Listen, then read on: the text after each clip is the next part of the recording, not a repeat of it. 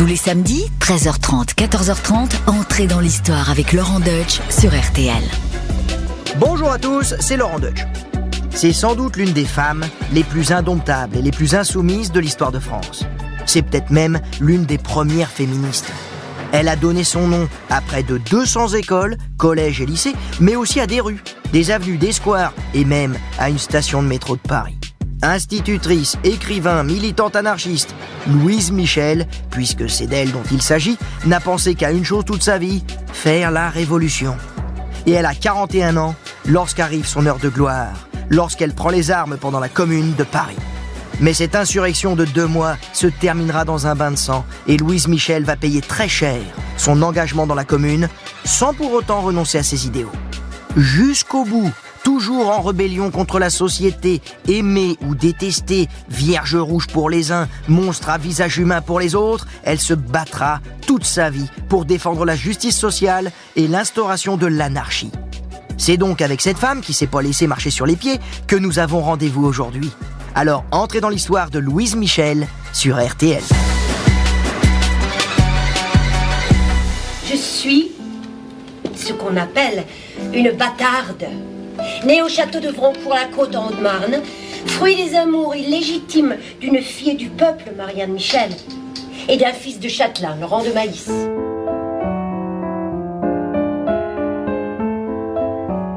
Louise Michel est une bâtarde. C'est elle-même qui l'écrira dans ses mémoires. Elle voit le jour, ça ça s'invente pas, une année de révolution, en 1830 en Haute-Marne, dans le château du village de Vroncourt-la-Côte.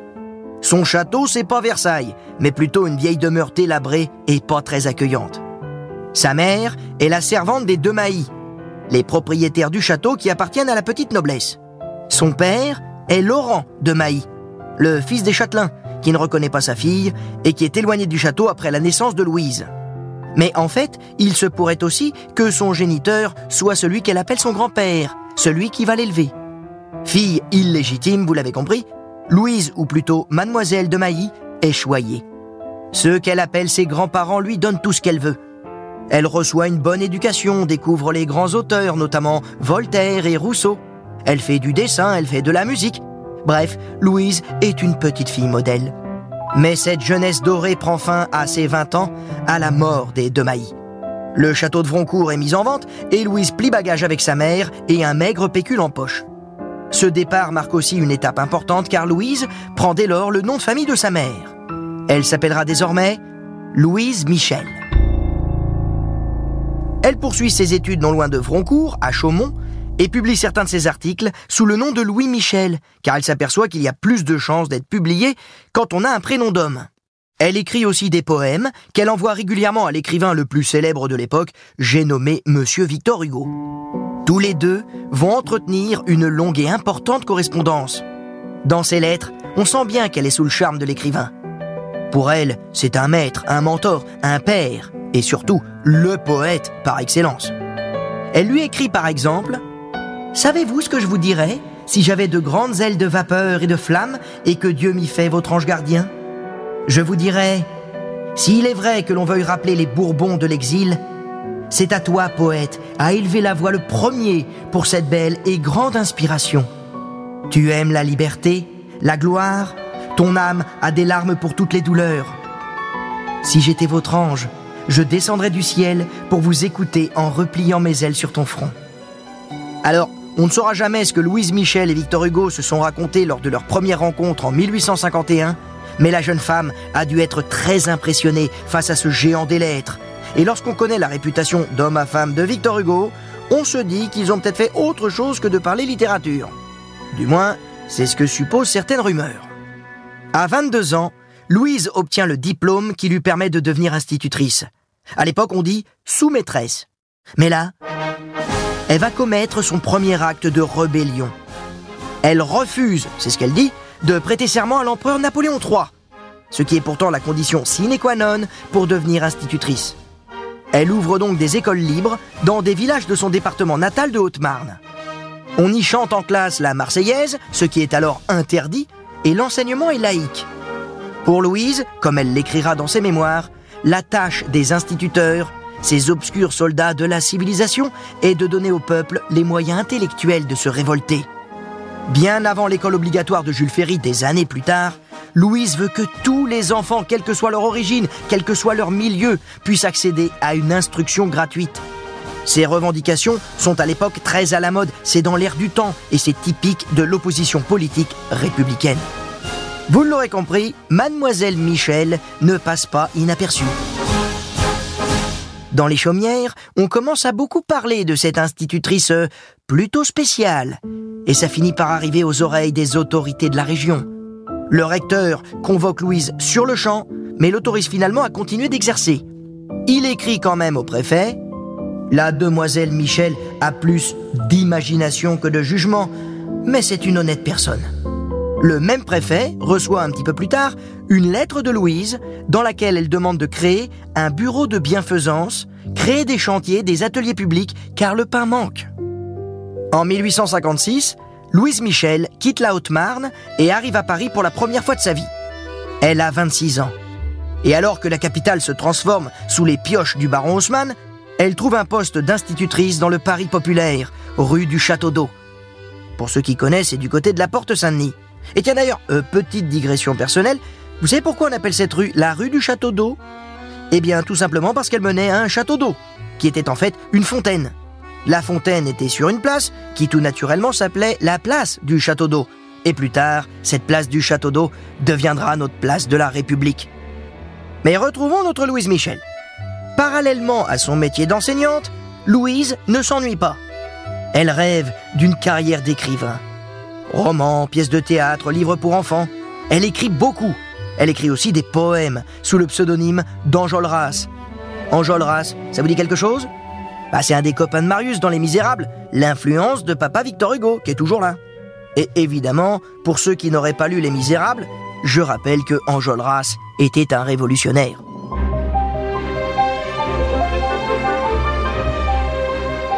Entre ses heures de classe, Louise Michel fréquente aussi les milieux républicains, opposés à Napoléon III, mais qui bénéficient quand même de quelques concessions octroyées par le régime impérial, comme par exemple la liberté de la presse. À cette époque, Louise est séduite par le blanquisme. Alors attention les amis, le blanquisme, ça n'a rien à voir avec la blanquette de veau. C'est pas non plus un hommage à Jean-Michel Blanquer.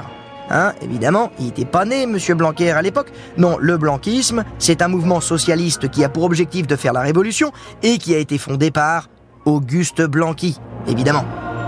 C'est donc tout à fait normal qu'au début de l'année 1870, elle soit présente aux funérailles du journaliste républicain Victor Noir, assassiné par Pierre Bonaparte, un parent de Napoléon III. Louise Michel se tient au milieu des quelques 150 000 Parisiens venus aux obsèques. Elle est habillée comme un homme, et tient sur elle un poignard volé chez son oncle.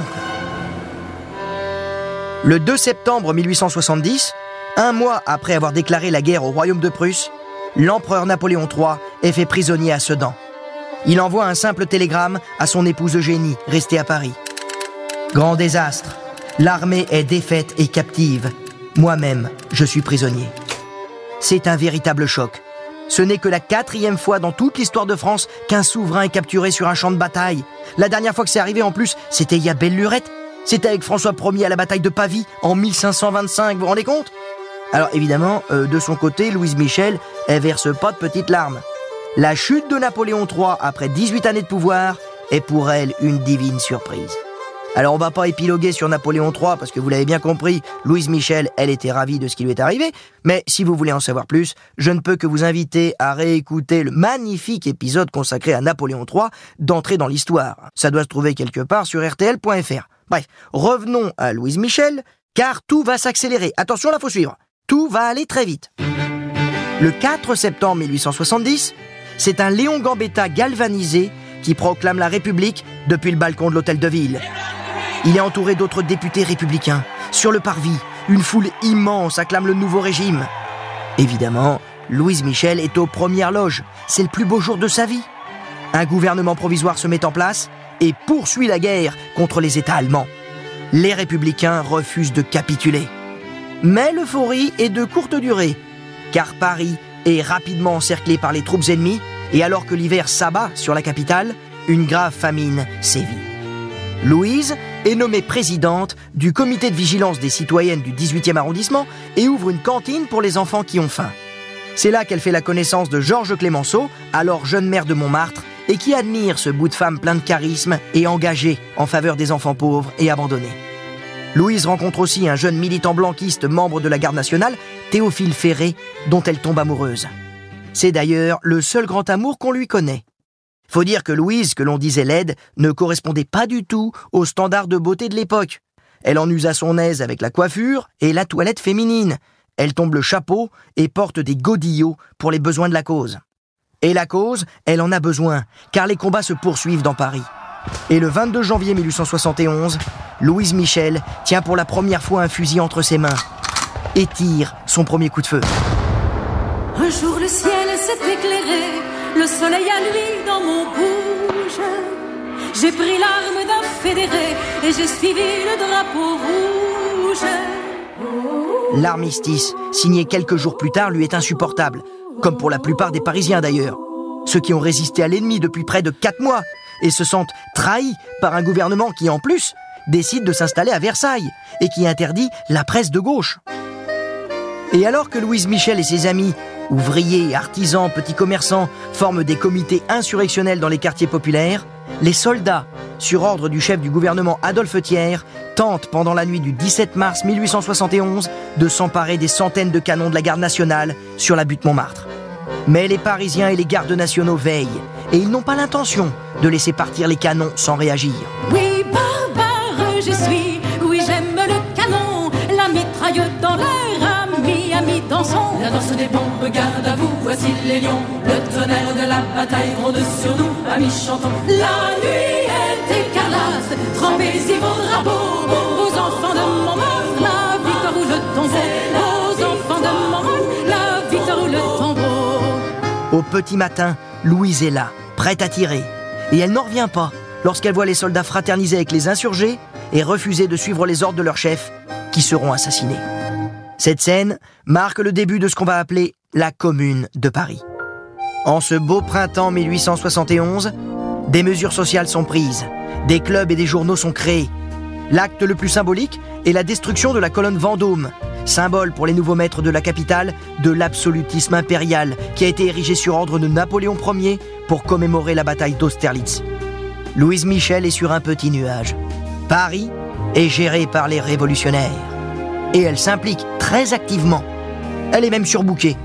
Elle anime des réunions dans les clubs républicains. Elle écrit à ses proches pour demander de l'argent et aider les nécessiteux. Et elle est ambulancière. Et surtout, elle combat les Versaillais qui se rapprochent de la capitale jour après jour. L'étau se resserre autour de Paris. Pour ne pas subir, pour ne pas rester inactif, elle veut même aller jusqu'à Versailles. Elle veut aller renverser le gouvernement et tuer Thiers elle-même. Et lorsque l'armée régulière entre dans Paris par la porte de Saint-Cloud, le 21 mai, elle est sur les barricades, elle tire dans tous les sens, au milieu des balles qui sifflent, qui fusent autour d'elle. Il y a des blessés, il y a des morts, tout le monde s'écroule. Mais elle résiste, elle tient le coup, elle est debout, Louise Michel. Mais c'est le début de la fin pour la commune de Paris. C'est le début de ce qu'on a appelé la semaine sanglante. Les combats vont être acharnés, ils se déroulent partout, dans chaque quartier, dans chaque rue, à chaque fenêtre. C'est l'enfer dans Paris, les Versaillais progressent, mais les communards ne lâchent rien, même si leurs poches de résistance se réduisent comme peau de chagrin. Paris est en plein chaos. Les communards exécutent des otages, notamment l'archevêque de Paris. Ils incendient de nombreux monuments, comme notamment le palais des Tuileries, le palais royal, l'hôtel de ville. Et c'est de là que vient l'accusation de pétroleuse, qui va coller à la peau de Louise Michel, car on la suspecte d'avoir allumé ces incendies.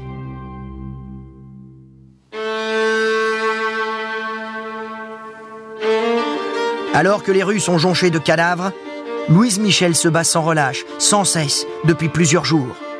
Mais lorsqu'elle apprend que sa mère a été arrêtée par les Versaillais, elle se rend et dépose les armes en même temps que tombe à terre l'idéal d'une république démocratique et sociale qui s'est soldée par des pertes très lourdes dans les rangs communards.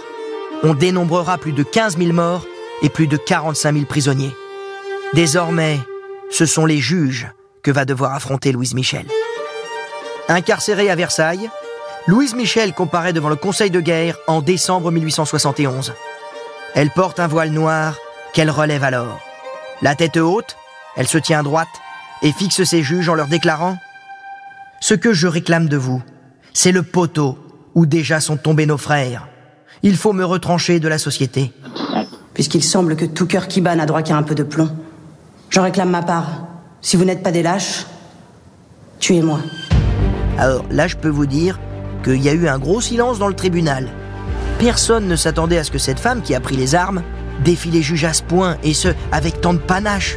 N'oubliez pas qu'elle savait très très bien écrire, Louise Michel. Là, on se dit que le tribunal va être complètement retourné.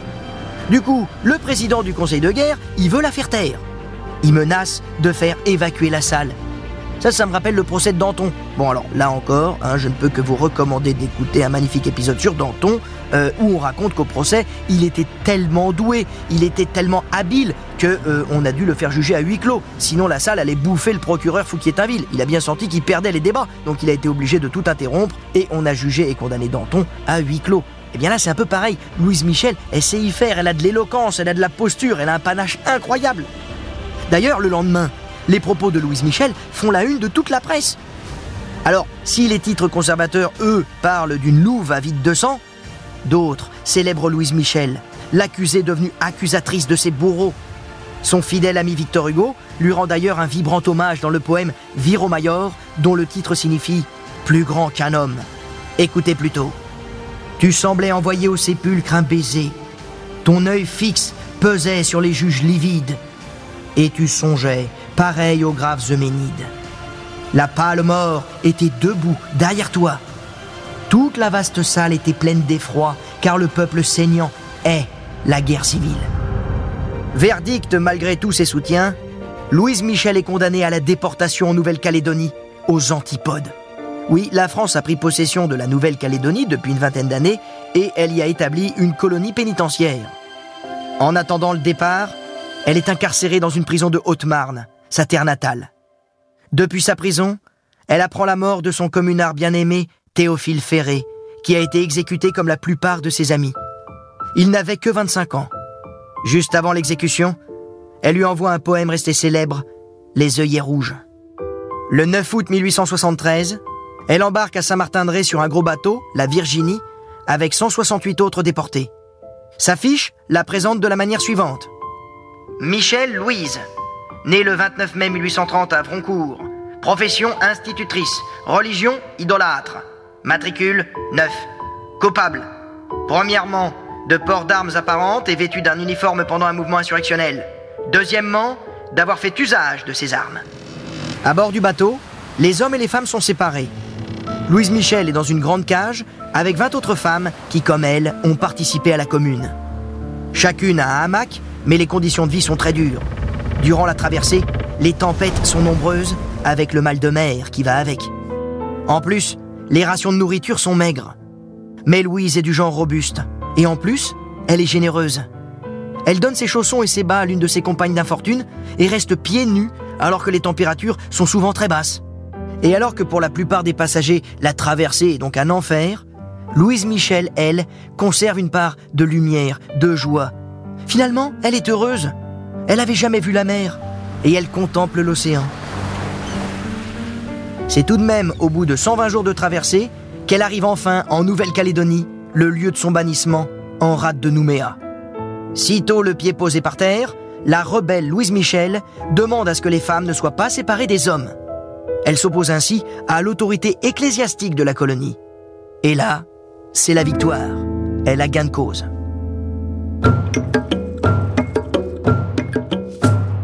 Arrivée en Nouvelle-Calédonie, c'est sur une presqu'île perdue au milieu de nulle part et entourée de forêts luxuriantes que Louise est conduite dans une case qu'elle partage avec une copine qu'elle a rencontrée sur la Virginie, Nathalie Lemel. Elle aussi est communarde et elle aussi veut faire la révolution. Vous vous en doutez, elles ont donc pas trop de mal à trouver des sujets de conversation, même si Nathalie Lemel est peut-être plus radicale que Louise Michel, et c'est d'ailleurs peut-être à son contact que Louise va épouser les thèses anarchistes. En tout cas, nos deux co-détenus s'entendent très bien. Trop bien même peut-être, car un rapport de police cherche à prêter aux deux femmes des relations sexuelles. Et leur geôlier les qualifie toutes deux de gougnottes. Vous imaginez ce que ça veut dire Mais en dépit de cet environnement hostile et alors que beaucoup d'autres détenus tombent malades ou deviennent fous, Louise Michel, elle, s'enthousiasme. Cette fois, elle découvre les cyclones. Et là, c'est une véritable extase romantique. Écoutez plutôt. C'était la nuit. Je me tenais pendu par les mains à un rocher. Le ciel et la terre étaient tout noirs. Tout avait disparu. Il n'y avait plus rien. Je n'existais plus. J'étais déjà dans les éléments. Durant sa détention, Louise entretient une abondante correspondance avec ses amis, comme Clémenceau, Victor Hugo, avec sa famille aussi, mais également avec des scientifiques, discourant sur le niaouli, un arbre de Nouvelle-Calédonie. Elle parle aussi des espèces végétales ou alors même de la langue des Kanaks. Bref, elle reste en éveil, elle se renseigne, elle étudie, elle s'acclimate, elle s'adapte. En plus, elle a le droit de sortir de sa case et de se déplacer. Alors, si vous vous imaginiez que Louise Michel était une détenue enchaînée toute la journée dans une cellule sans lumière, nourrie au pain et à l'eau, genre médiéval, tu vois, non, c'est raté. D'ailleurs, preuve qu'elle semble aller bien, elle écrit à Victor Hugo Ici, dans ce désert en face de l'océan, tout se calme, tout s'agrandit. Le temps, l'espace, la douleur, la joie, tout cela n'existe plus. Et puis elle s'occupe, elle remplit ses journées, elle écrit un feuilleton dans un journal local, elle élève, recueille des animaux, dessine la nature environnante. Et elle fait des rencontres. Elle rencontre des Kanaks. Elle s'intéresse à leur culture, à leur langue, elle traduit les mythes fondateurs de leur civilisation. Elle en fait même la matière de son feuilleton, puis d'un livre. Et si Louise Michel écrit que les Kanaks sont des sauvages qu'il faut éduquer, c'est qu'elle aime le sauvage. Anticolonialiste, elle approuve la grande révolte des Kanaks, alors que certains de ses camarades communards adhèrent à la répression, voire y participent. Petit à petit, le temps passe. Cela fait désormais six ans que Louise Michel hume l'air de l'océan en Nouvelle-Calédonie. Un jour, elle obtient l'autorisation de s'installer à Nouméa, où elle reprend son métier d'institutrice auprès des enfants de la colonie.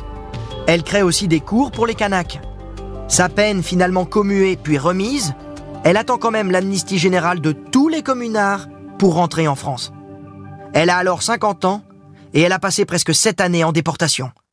On pourrait la penser fatiguée, vieillie, désireuse d'une vie rangée, mais ça, c'est bien mal la connaître.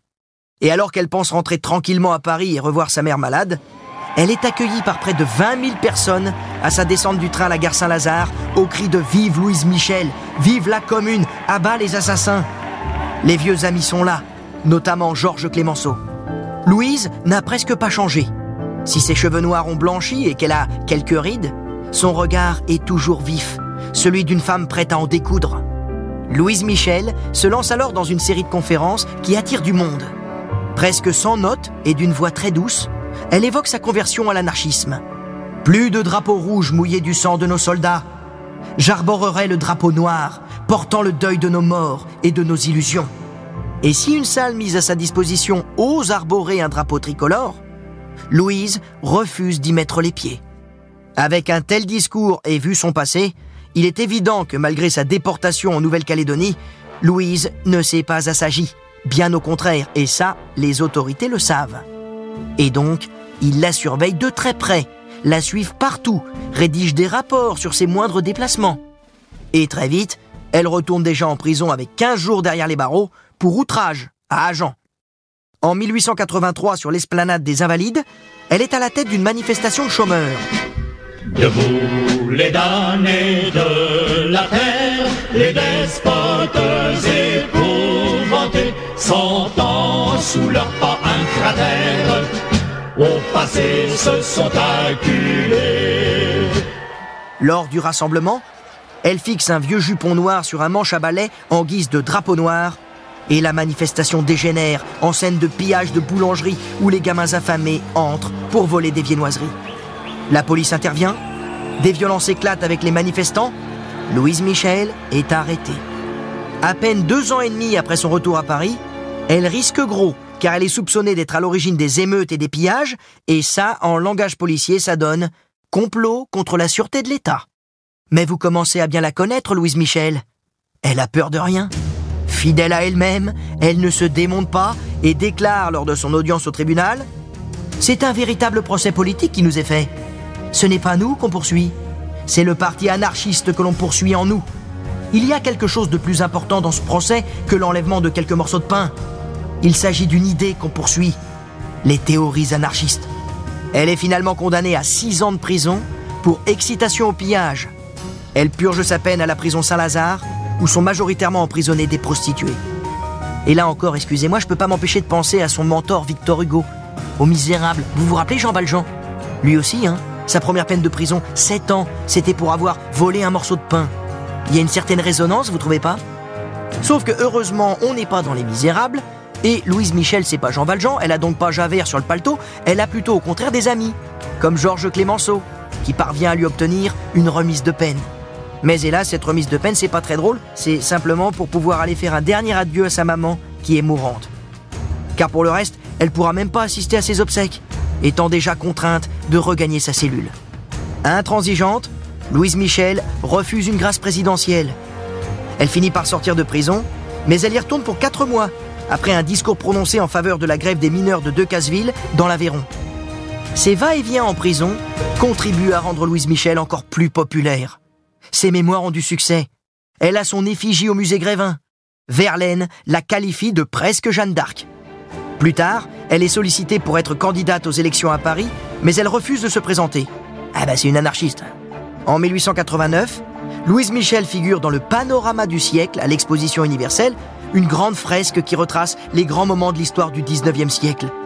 Elle représente à elle seule la période de la Commune.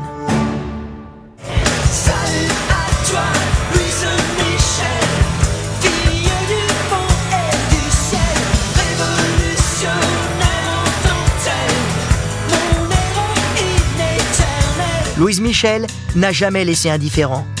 Et si elle est idolâtrée par certains, elle est en revanche détestée par d'autres. On la traite de mégère, de folle.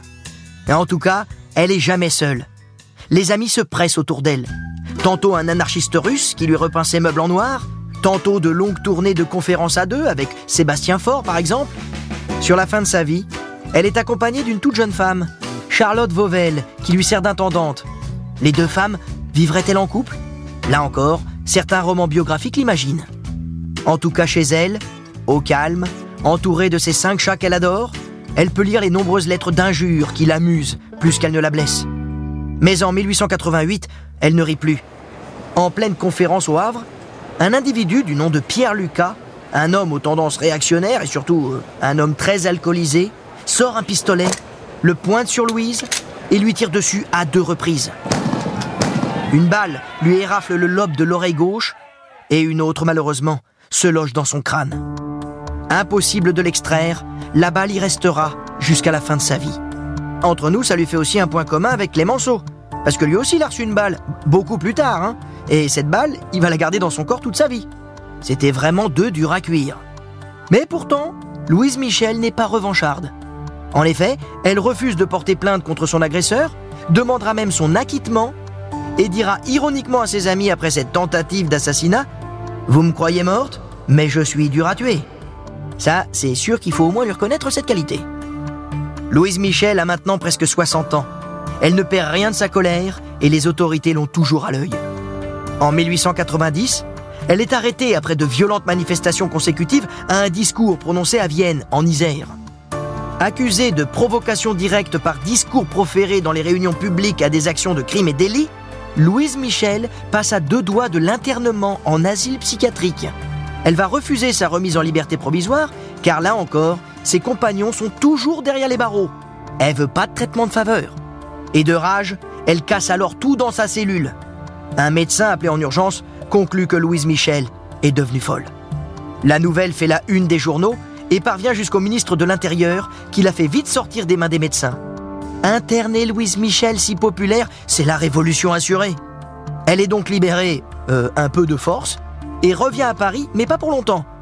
Elle quitte la France et s'installe à Londres, où elle fréquente les milieux anarchistes et gère une école libertaire. Et c'est reparti pour un tour. Louise Michel est infatigable. Elle continue d'ailleurs à faire de nombreux sauts à Paris. Car la période est bouillonnante. C'est l'époque des attentats anarchistes qui ensanglantent la France, avec celui qui notamment coûte la vie au président de la République, Sadi Carnot. Comme un air de déjà-vu, son retour à Paris en 1895 est aussi triomphal que 15 ans plus tôt à son retour du bagne. Elle reprend ses conférences dans toute la France, mais aussi en Angleterre, en Belgique, aux Pays-Bas. Ce sont de véritables tournées avec un discours tous les deux ou trois jours et toujours dans des salles pleines à craquer. Une vraie rockstar, cette Louise Michel.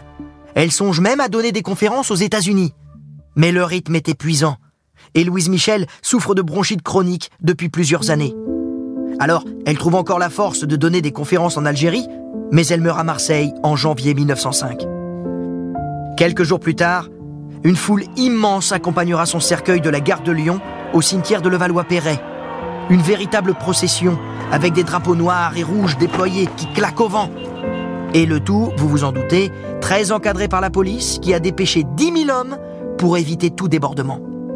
À l'époque comme aujourd'hui, les chiffres avancés ne sont pas les mêmes entre la police et les organisateurs. La police dénombre 8000 personnes aux obsèques de Louise Michel. Selon les syndicats, ils étaient 80 000. Alors, si vous avez envie de lui faire un petit coucou, hein, de lui rendre un petit hommage, n'hésitez pas à vous rendre au cimetière de Levallois-Perret où elle est inhumée. Mais un petit conseil, euh, ne faites pas de prière au bon Dieu. Ça, ça lui aurait pas plu. De son vivant, Louise Michel a fabriqué sa légende et elle l'a entretenue. Elle a sans doute mis en scène et romancé des épisodes de sa vie, consciente qu'elle était une icône pour pas mal de monde. Devenue une référence de la gauche française, ses positions ont été jugées radicales, clivantes, voire naïves. Mais celle qui a combattu pendant la Commune et qui s'est retrouvée sept ans au bagne n'a jamais trahi ses convictions.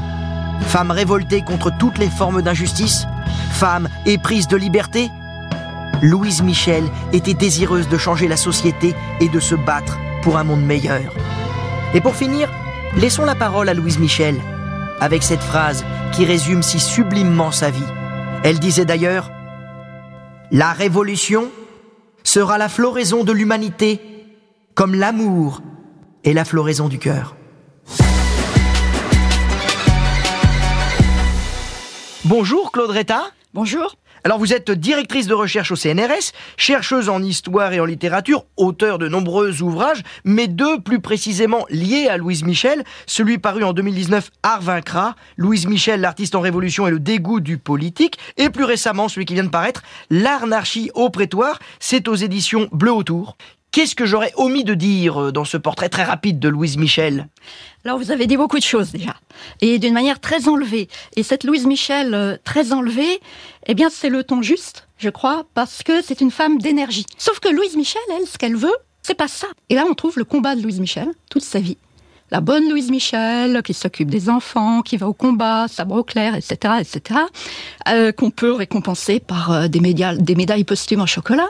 Et puis une autre Louise Michel, qui est, euh, qui est différente, qui est plus sombre, qui est plus complexe, et qu'on va oublier, écarter. C'est la Louise Michel de l'œuvre de Louise Michel. C'est la Louise Michel qui parle elle-même à travers ses romans, à travers sa biographie, à travers ses drames, à travers ses poèmes, à travers ses textes scientifiques qui sont inédits à ce jour. Et cette autre Louise Michel, c'est en grande partie la Louise Michel écrivaine. Il faut commencer par ne pas exclure une part énorme de Louise Michel, qui est son œuvre d'écrivaine. Elle a écrit euh, un océan de poèmes, euh, plusieurs romans, hein, une quantité de romans même, dont plusieurs inédits, des œuvres scientifiques également, euh, des drames, évidemment des discours, etc. Alors en science, elle s'intéressait aux volcans. Et pourquoi les volcans? Parce que les volcans ont à voir avec la révolution. Et que pour Louise Michel, changer la société, ça va avec changer la nature. La révolution, c'est pour elle une révolution du globe en même temps qu'une révolution de la société. Donc vous voyez, les écrits scientifiques de Louise Michel, ça va de pair avec sa pensée révolutionnaire. Et les écrits poétiques et romanesques de Louise Michel, ça va également de pair avec sa pensée révolutionnaire, parce qu'elle ne conçoit pas la révolution sans l'art, sans le beau, sans la musique. Hein, c'est pas simplement euh, la figure de cire du musée Grévin en son temps à la fin du 19e siècle, c'est pas l'image d'Épinal, c'est un monde d'imaginaire. D'où des reproches qu'on lui a fait. Pourquoi ne parle-t-elle pas du pouvoir d'achat? Pourquoi nous parle-t-elle des quarts de ton, de la musique kanak ou de la musique grecque archaïque? Euh, pourquoi nous parle-t-on euh, des nuances que l'œil du peintre ne voit pas encore, mais qu'il verra un jour? Mais enfin, euh, que va faire l'homme de la rue de tout cela? Lui, il a besoin de, de qu'on arrange son pouvoir d'achat, ça. C'est vraiment un reproche qu'on lui a fait de son temps. Uh-huh. Et dans son propre camp. Alors par rapport au féminisme, Louise Michel est vraiment une figure essentielle. Elle, euh, il faut lire ses mémoires. Mémoires de Louise Michel que vous avez préfacées, Claude. Hein. Euh, oui, dont j'ai fait l'édition euh, critique avec préface, annotation et puis un dossier d'inédit également chez, chez Gallimard en collection Folio. Et, et c'est là qu'on voit euh, la Louise Michel féministe, qui peut-être se recrée d'ailleurs comme féministe depuis son plus jeune âge, où elle se montre euh, lisant les livres de son cousin pour avoir les mêmes études qu'un garçon, revendiquant justement euh, le droit d'écrire et de s'exprimer comme un homme. Et au niveau de l'amour de, Louise Michel, on lui a prêté une liaison avec euh, Théophile Ferré, euh, euh, mais il y aurait eu peut-être aussi une liaison avec sa gouvernante, notamment à la fin de sa vie, donc des, peut-être des, sentiments homosexuels, voilà, qui n'étaient ou pas cachés, ou en tout cas qu'elle ressentait. Alors, Théophile Ferré, effectivement, c'est le, grand amour sous-jacent, c'est le grand amour mort. Hein, c'est un peu l'équivalent de la, jeune muse morte euh, pour des poètes euh, masculins. Ouais, c'est son idéal perdu. Voilà, exactement. Après, euh, ce qu'il y a de, très compliqué pour l'historien et pour le chercheur, c'est que Louise Michel est particulièrement discrète sur sa vie amoureuse. Donc, on ne sait rien de ses liaisons éventuelles. Hein. On peut, on peut imaginer, par exemple, que quand elle décrit, alors là c'est encore dans ses inédits encyclopédiques, quand elle décrit les magnifiques tatouages qu'elle décrypte sur la belle poitrine euh, nue évidemment euh, d'un beau euh, canac. Euh, on peut imaginer plein de choses également. À, tout moment, dans la vie de Louise Michel, on peut imaginer plein de choses.